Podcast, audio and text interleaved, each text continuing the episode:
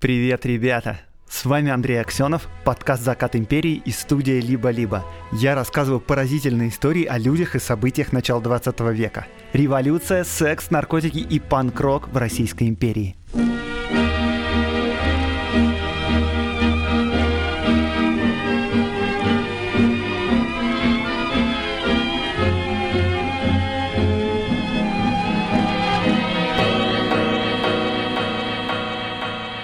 Привет, ребята! Первое объявление. Четвертый сезон подкаста «Закат империи» подходит к концу, но ничего страшного. Я буду продолжать в том же духе сразу же после того, как он закончится. Это значит, что скоро вас ждет специальный выпуск с одним академическим историком. Все будет классно, секреты пока не открываю. А после этого будет традиционный стрим на Ютубе. И это значит, что я вас приглашаю писать мне разные вопросы. Пишите в личку, в Телеграме, пишите на почту, пишите в комментариях, в разных соцсетях, какие вопросы вам хочется обсудить на стриме точное время стрима я скажу чуть-чуть попозже. Нас ждет еще пара-тройка стандартных эпизодов. Короче, присылайте, пожалуйста, вопросы и приходите на стрим. Будем обсуждать э, революцию, секс, наркотики и панк-рок в Российской империи. Человечество мечтало о межпланетных путешествиях довольно давно. Еще в 17 веке были фантастические романы о посещении Луны. К началу 20 века количество статей, разных книг, лекций, романов, фантастических, не очень фантастических, был просто огромным. Вместе с откровенно нереализуемыми идеями были идеи вполне осуществимые, хотя иногда и неожиданные. И это с вами постоянная рубрика «Ретро в туризм», которую я делаю вместе с компанией Selectal. 1913 году русский журналист Борис Красногорский опубликовал роман о путешествии на Венеру, который назывался «По волнам эфира». В то время существовало множество идей о том, как можно построить межпланетный корабль, и в основном, конечно, все думали о ракетах. И вот Борис Красногорский описывает другую конструкцию. Он предлагает использовать давление солнечного света к тому времени уже был известен этот физический феномен, что фотоны света, они имеют небольшой импульс, и они могут передавать его освещаемой поверхности. Во второй половине 19 века теоретически его описал Максвелл, а в 1900 году его подтвердил на практике русский ученый Петр Лебедев. И вот как эту идею в романе озвучивает герой, инженер Имеретинский. Главную часть моего аппарата составляет огромное зеркало из чрезвычайно тонких листов, гладко отполированного металла. Листы будут наложены на прочную раму из особого легкого сплава, из которого будет сделан также вагон для пассажиров, прочно соединенный с рамой. Частицы эфира, ударяя в движущее зеркало, приведут аппарат в движение, и мы умчимся в межпланетное пространство. Для ясности прибавлю, что мы должны пуститься в путь утром или вечером, когда косые лучи солнца по наклонной линии поднимут аппарат и унесут его с Земли. Если же мы вздумали бы начать путешествие в полдень, когда солнце ярче и выше всего, то лучи его, падая на зеркало сверху, только еще плотнее пригвоздили бы его к Земле. И на самом деле автор романа неожиданно точно, э, ну, за исключением только старта с Земли, описал реальный прототип солнечного паруса.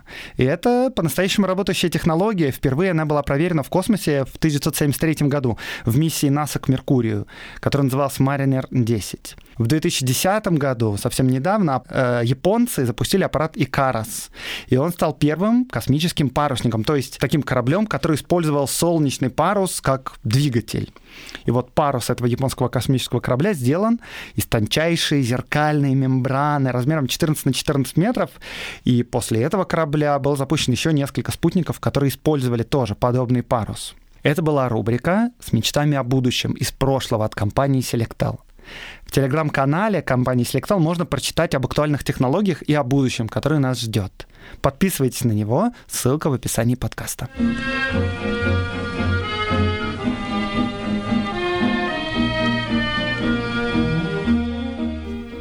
Афон, средоточие православной монашеской жизни, святая земля, которая сквозь века пронесла истинную веру, несмотря на падение империй, разделение церквей, войны и насилие. Во время правления Николая II, ну, как, в общем-то, и сейчас, Афон пользовался особенным уважением, особенным почитанием, несмотря на то, что Святая гора находилась на территории Османской империи, а затем на территории Греции. Юридически, кстати, до сих пор э, она является автономным государством, но на ней, на этой горе, всегда было множество монахов из России и даже монастырей, сплошь населенных русскими и украинцами. Сейчас, к примеру, там живет около двух тысяч монахов, но до Первой мировой войны число жителей было в пять раз больше. В одном Свято-Пантелеймоновском монастыре, самом крупном монастыре из так называемых русских монастырей, в 1913 году жило полторы тысячи монахов. И из примерно 10 тысяч жителей Святой горы половину составляли выходцы из Российской империи. Очень немало. На фон регулярно приходили и приплывали паломники из России, а в Россию отсюда отправлялись книги, статьи, идеи. И вот 4 июня 1913 года к полуострову подошел небольшой боевой корабль русского Черноморского флота, а через несколько недель прибыл еще и пароход с солдатами русской армии. Зачем, как вы думаете, армия и флот из России прибыли на Афон? Для того, чтобы принять участие в богословском споре. И довольно активное участие, надо сказать. К тому моменту уже несколько лет проходила ожесточенная дискуссия между двумя школами. Имя славцев и имя борцев. Немного поразмыслив, российское государство встало на сторону последних, то есть ими борцев, и в качестве аргумента прибегнуло к армии. Самый крупный монастырь, тот самый Свет Пантелеймонов, был взят штурмом, а строптивых монахов посадили на пароход и отправили в Россию разбираться. И вообще так получилось, что 1913 год был годом максимального присутствия российских монахов на Афоне. После вот этой убедительной богословской победы Свят Пантелеймонов монастырь опустил вдвое, и с каждым следующим годом количество монахов непрерывно уменьшалось. Да так, что в начале 60-х годов 20 века в нем осталось только 14 монахов, из которых половина была вообще прикована к постели, а самому младшему было вообще 70 лет.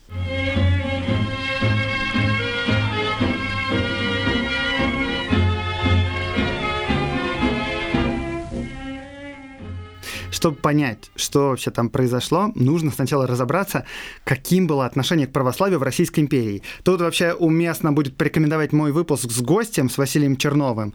Так и называется «Православие в Российской империи». Но если вкратце, то хотя в то время православная вера и проникала во все аспекты жизни людей, ну то есть там все крестились на иконы, на церкви, заказывали молебны, освещали здания, но при этом все верили по-разному. Потому что, собственно, люди в России жили очень разные. Серьезно, Сегодня у среднего русского и у среднего немца больше общего, чем у дворянина и крестьянина в те годы. Это просто разные миры.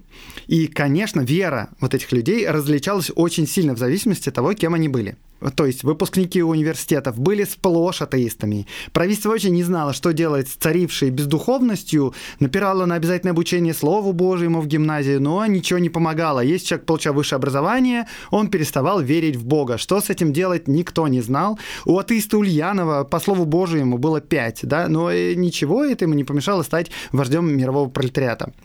Крестьяне, в свою очередь, верили в Бога, конечно, безусловно, но их вера была такой как бы обрядовой. То есть там нельзя заниматься сексом в пост, а то сын станет вором.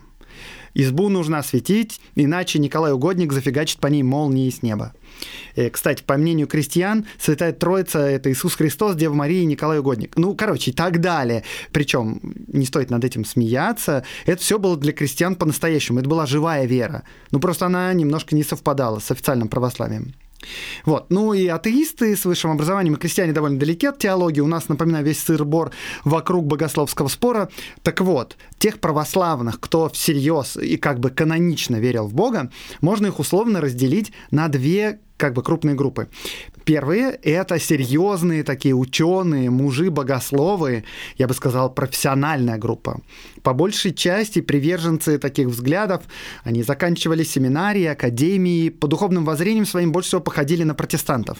То есть они верят осознанно, но вера в Бога для них что-то вроде безусловного морального ориентира. Но вот эти все волшебные артефакты, мироточащие иконы, крестные ходы, тематические профессиональные святые, вызывает у них, э, ну, если не отторжение, то некоторое такое терпеливое смирение. Типа, ладно, окей, если люди во все это верят, то мы, чтобы вот не баламутить лишний раз, ничего не будем говорить, но вообще развивать сильнее вот эту всю обрядовость не стоит. И, естественно, именно вот эти образованные люди стояли во главе церкви. Именно они были, по большей части, епископами, заседали в Синоде и так далее. И именно поэтому за два века, начиная с Петра I, в Русской Православной Церкви в сумме было меньше десяти канонизаций новых святых. Очень с большим сомнением православное начальство относилось к мироточению икон, к прочим чудесам. То есть, ну нет, конечно, если это старая, заслуженная, известная мироточивая икона, то бог с ней, пусть мироточит. Но вот новых нам не надо, пожалуйста. 20 век на дворе, чуваки, ну, ну какое мироточение икон, ну алло. В XVIII веке с этим было совсем жестко. За новую мироточивую икону в приходе можно было и сана лишиться. Я не шучу. Кстати, такие случаи были реально. Но вот к началу 20 века все уже как-то священники попривыкли, что чудеса, конечно, возможны, но раньше. А сейчас у священников мир, покой, требы, молитвы и причащения раз в год. Архиереи занимаются, соответственно, преподаванием, заседаниями, написанием богословских статей. Причем некоторые для повышения индекса цитируемости вообще для увеличения своей библиографии занимались переводами немецких протестантских богословов. Ну, короче, и так далее. Такая нормальная академическая жизнь. И причем очень редкие высшие иерархи церкви были в начале своей карьеры иноками в монастырях, к примеру. Это я описал профессиональный круг. А были еще, я бы так сказал, мистически настроенные православные христиане. И это как раз чаще всего иноки монастырей, практикующие разного рода христианские практики, такое эзотерическое православие. Именно такие христиане-монахи уходили в скиты, в пещеры, занимались там умным деланием. Статей богословских обычно не писали, но, кажется, чудеса для них не были чем-то далеким, какими-то историями из древности. Чудеса были для них обыденностью. Но чудеса тоже не такого рода, как хождение по воде или мироточение иконы. Чудеса в смысле внутреннего ощущения присутствия Бога в каждом маленьком деле, которое ты делаешь. И вот, кажется, эти две группы, христиане-ученые и христиане-мистики, существовали вообще-то всегда, полемизировали друг с другом всегда. Я не специалист, например, в средних веках, но, кажется, вот споры иконоборцев с иконопочитателями тоже примерно между этими группами. Кстати, вот если вы в курсе про иконоборцев, напишите мне в комментариях в соцсетях, прав я или нет. Ну, в общем, ближе к делу.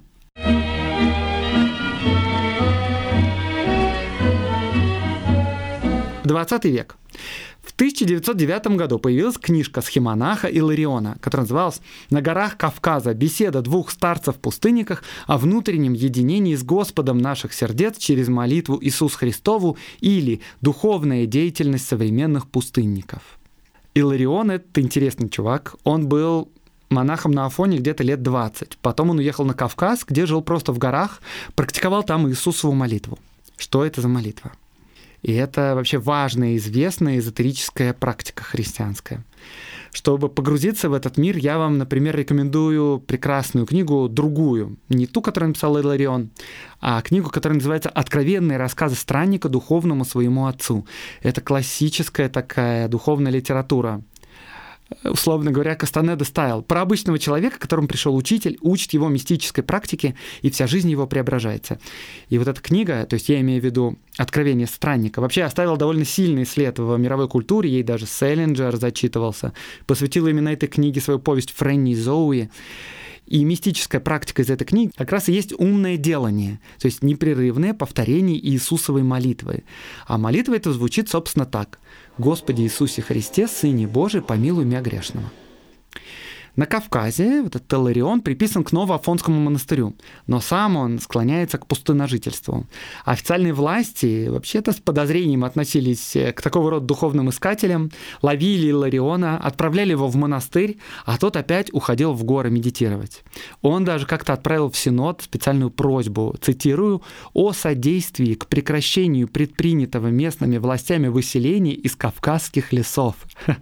Дореволюционный канцелярит такой. В общем, в горах Таларион доходит до некоторого просветления и э, пишет книгу о своем духовном опыте. Позже он вспоминал так о том, как эта книга была написана. Можно ли представить те неудобства вообще для литературных занятий, кои неизбежно находятся в нашей пустынной жизни?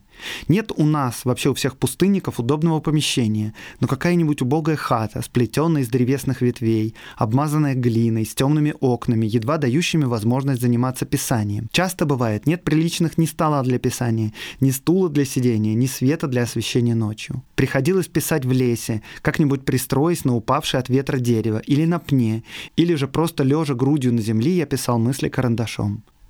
Где возьмем в пустыне нужных книг для писания? Их нет всецело. Где советник, могущий разрешить недоумение в часы душевного омрачения? Я совершенно одиноким должен был обдумывать и решать все недоуменные вопросы. Книга эта получила одобрение цензурного комитета и активно рассылалась по монастырям.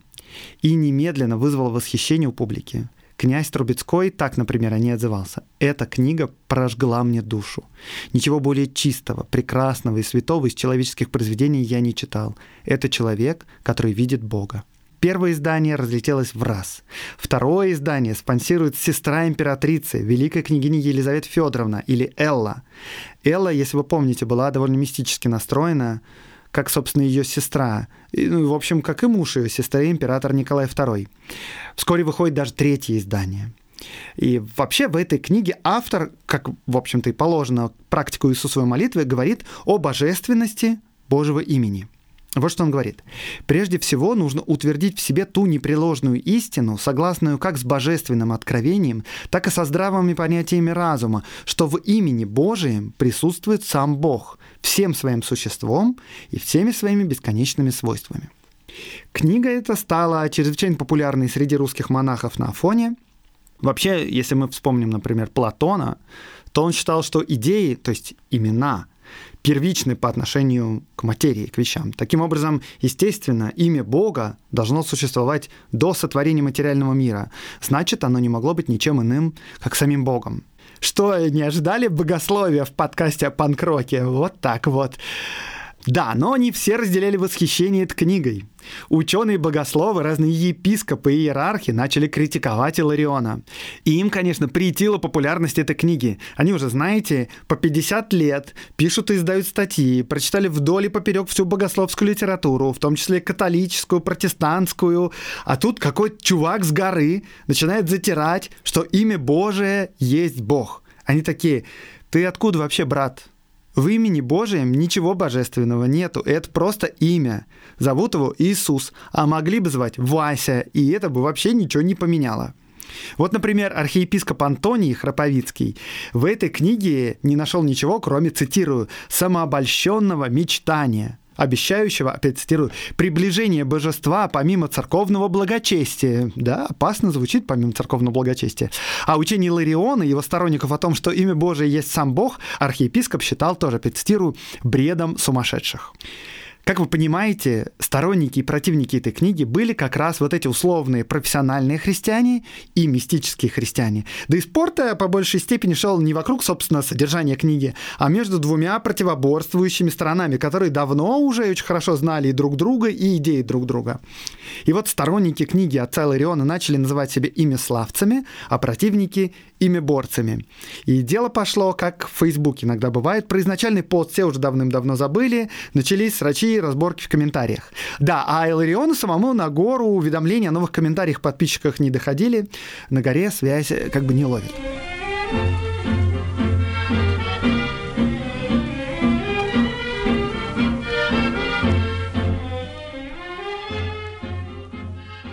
Итак, вот споры вокруг имени Божьего разгораются все больше, вскоре охватывают всю Россию и окрестности России, и гору Афон, где, соответственно, много русских. И на Афоне споры достигли такого накала, что в какой-то момент игумен Пантелеймонова монастыря, цитирую я, под страхом отлучения от причастия воспретил в скиту разговаривать даже на духу с духовниками об имени Иисусовом. И это не помогло. И богословский спор тогда переместился в административную плоскость. Ими борцы Пантелеймонова монастыря во главе с игуменом составили акт о недостопоклоняемости имени Иисус и заставили старцев подписываться под этим актом. И почему-то это не принесло успеха. Старцы и молитвенники продолжали упорствовать в прославлении имени Господа, которое самого Господа, соответственно, в себе содержит. Надо с этим что-то делать. В 1912 году духовник русского Пантелеймонова монастыря на Афоне попросил найти какого-нибудь образованного инока, чтобы тот раскритиковал книгу на горах Кавказа. Потому что вот эти все необразованные, они, соответственно, только там что-то медитируют. Надо нам образованного. Нашли некого иеромонаха Антония Булатовича и поручили ему это дело – а зря. Этот Булатович замечательная личность. Ему 38 лет. Он бывший кадровый офицер и путешественник. Он исследователь Эфиопии. В 1900 году он командовал отрядом при подавлении восстания боксеров в Китае, про которое как-то рассказывал. Но вот спустя несколько лет он познакомился с отцом Иоанном Кронштадтским.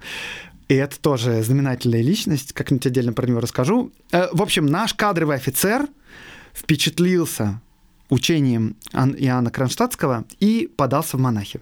Он принял постриг, отправился на Афон. И вообще он жил там уединенно. И этот спор вокруг книги как-то мимо него прошел. Но вот тут его попросили критически оценить сочинение отца Лариона и объяснить всем, что там написана полная ерунда. И тот сначала рьяно взялся за дело, а потом как следует вчитался и внезапно понял, знаете, что книга-то очень даже ничего. И даже не просто ничего, а прям ого-го, какая крутая.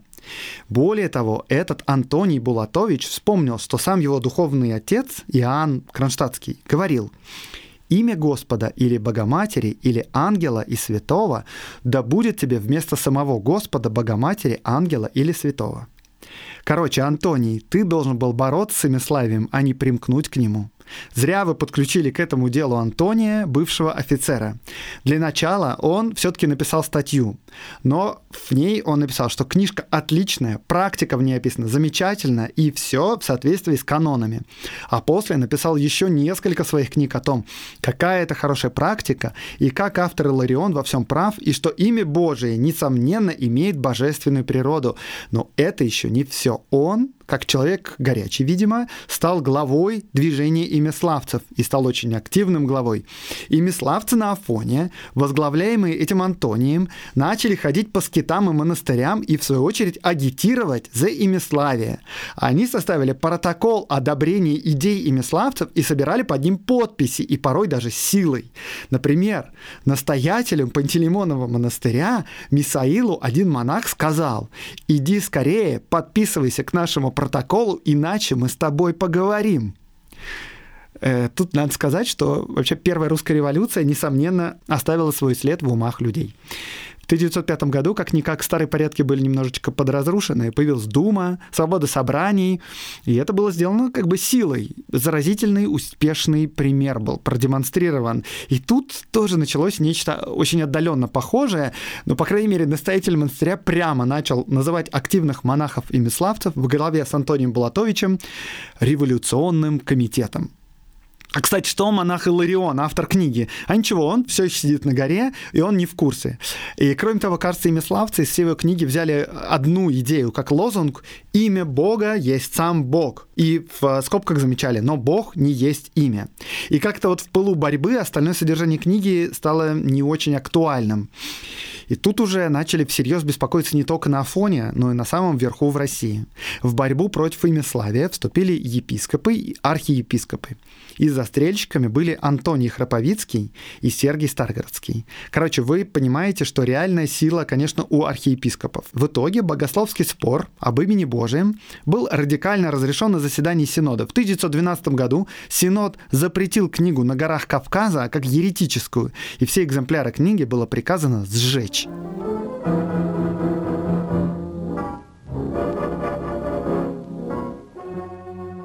Победа профессиональной группы, так сказать, произошла.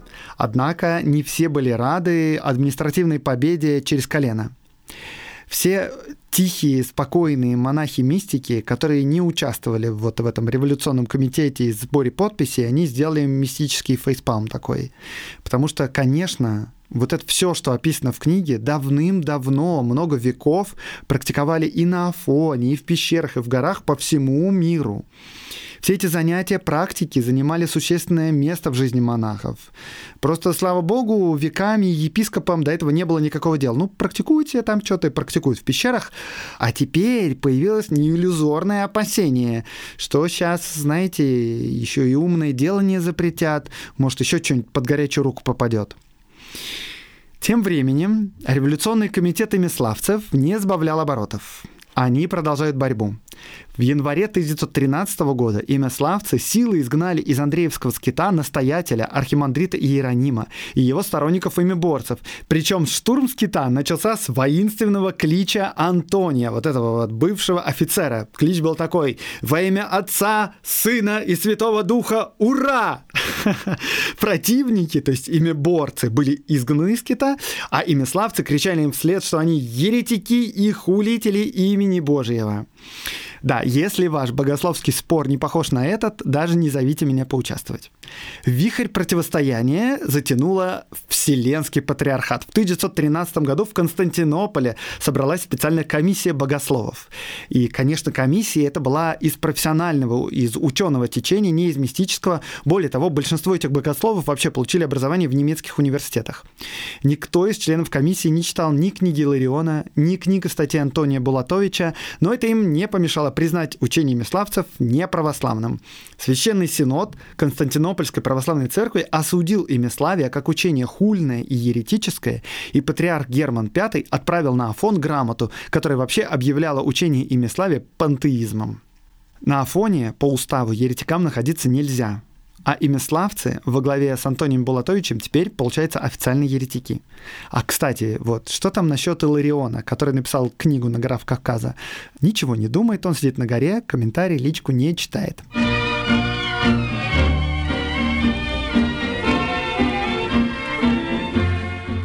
Вслед за Вселенским патриархатом уже русский священный синод признает тоже это учение еретическим, начинает с ним бороться. Как можно победить своих духовных противников в русской православной церкви? Ну как как? Надо, чтобы они подписали специальную бумагу, что они не имиславцы, а совсем даже наоборот. И вот такие бумаги рассылались из центра по всем монастырям, и все должны были их вернуть с подписями, иначе ай-яй-яй. Тут надо сказать, что примерно к этому времени богословский спор, который начался довольно невинно, перешел уже из религиозной плоскости в область большой политики. Дело в том, что книгу «На горах Кавказа», с которой все началось, издали еще в то время, когда Афон, как и все прилегавшие земли, принадлежал Османской империи. В 1913 году как раз когда вот это все происходит. В результате Первой Балканской войны всю Северную Грецию, ну или Южную Болгарию, это как бы с какой стороны посмотреть, отобрали у турков в ходе Первой Балканской войны. И, как всегда бывает на Балканах, э, большая проблема состояла в том, чтобы провести новые границы, что кому должно принадлежать. Вот победители турков, то есть греки, болгары, сербы и черногорцы, так и не смогли договориться по этому вопросу. И спустя несколько месяцев после победы над Османской империей принялись с не меньшим воодушевлением уже стрелять друг в друга. И вот что касается Афона. Некоторые думали присоединить эти территории к Болгарии, некоторые к Греции. Вообще Афон все время сохранял достаточную автономию, подчинялся он патриарху Константинопольскому. Освобождению турков там были рады, но вот присоединяться к Греции или Болгарии как-то не спешили. Вообще окончательно статус Афона государственный был э, определен только в 20-х годах, но что важно, вот Российская империя пока она еще была, да, выступала за то, чтобы Афон стал независимым теократическим образованием, типа вот как Ватикан. А русских монахов, я напоминаю, на Афоне половина, а может даже больше половины. Теперь смотрите, вот эта вся духовная борьба имиславцев и имеборцев, она затронула только русских монахов на Афоне. То ли остальные русского языка не знали, то ли всем пофигу было, но вот посмотрите, что получается. У русских монахов там какая-то смута непонятная. Вселенский патриархат объявляет одну из этих сторон еретиками.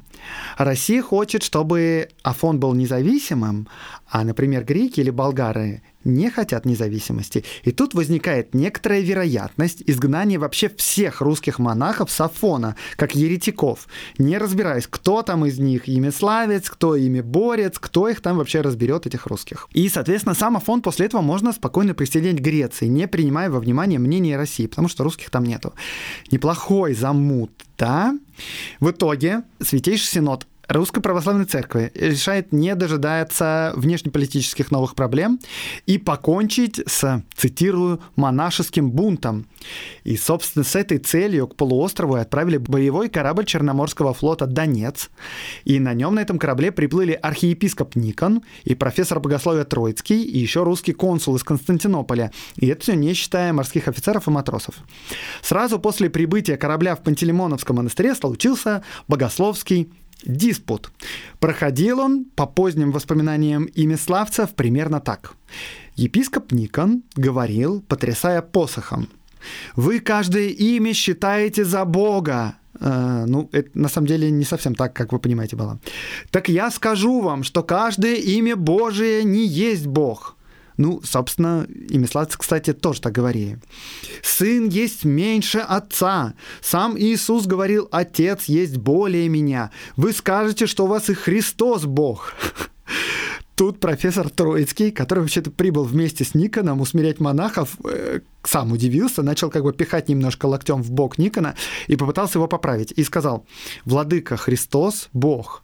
На отпусте говорится, Христос – истинный Бог наш». Но Никон уже вошел в раж, стучал пол посохом и кричал, «Никто не смей мне возражать, даже Англия и Франция так веруют, как я говорю».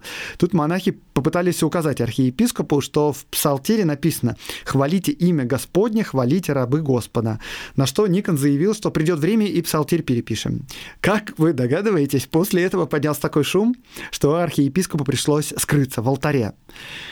Значит, первая попытка убедить э, новоявленных еретиков прошла безуспешно. В течение всего следующего месяца архиепископ с помощниками составляют списки монахов и меславцев, монахов и миборцев и нейтральных монахов. Через месяц на подмогу архиепископа приплывает пароход «Царь», а на нем пять офицеров и род солдат. И с солдатами, конечно, аргументы центральной церковной власти стали поубедительней, но все равно не до конца. И тогда русский консул приказал солдатам взять Свято-Пантелеймонов монастырь штурмом, что те и сделали и обливали монахов из пожарных бронзбойтов. После штурма главного русского монастыря все остальные монахи признали поражение и сдались на милость победителей. 830 афонских монахов были отправлены в Россию. Там, после разбирательств, часть из них отказался от своих убеждений, часть сбежала на Камчатку, 40 человек были заключены в тюрьму, а остальные лишились сана. Антония Булатовича, вот, предводителя имиславцев, сослали в родовое имение.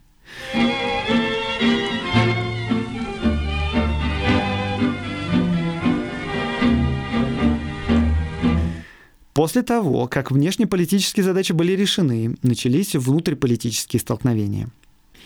Дело в том, что император Николай и его жена и сестра его жены были положительно настроены к мистическим христианам вообще и к имиславцам в частности. А вот православную бюрократию как раз любили не очень-то. Сестра императрицы Элла вообще спонсировала одно из изданий этой, собственно, книги.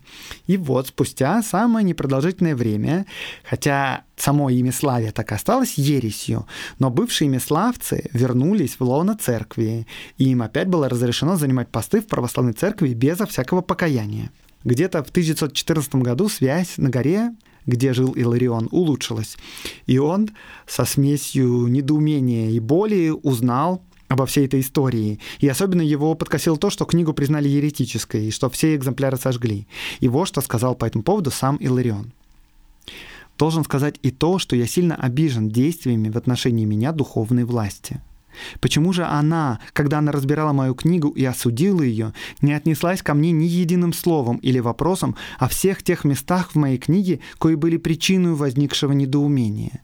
Мнится нам, что это ужасное «пря» с Богом по преимуществу высших членов России и иерархов есть верное предзнаменование близости времен, в кои имеет прийти последний враг истины, всепагубный Антихрист.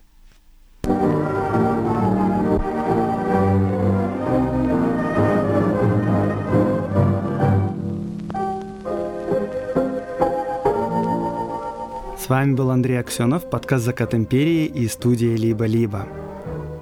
В записи выпуска мне помогала Виолетта Ремезова как редактор. Лайк, репост, подписывайтесь на соцсеть подкаста, на мой Patreon. До встречи через неделю.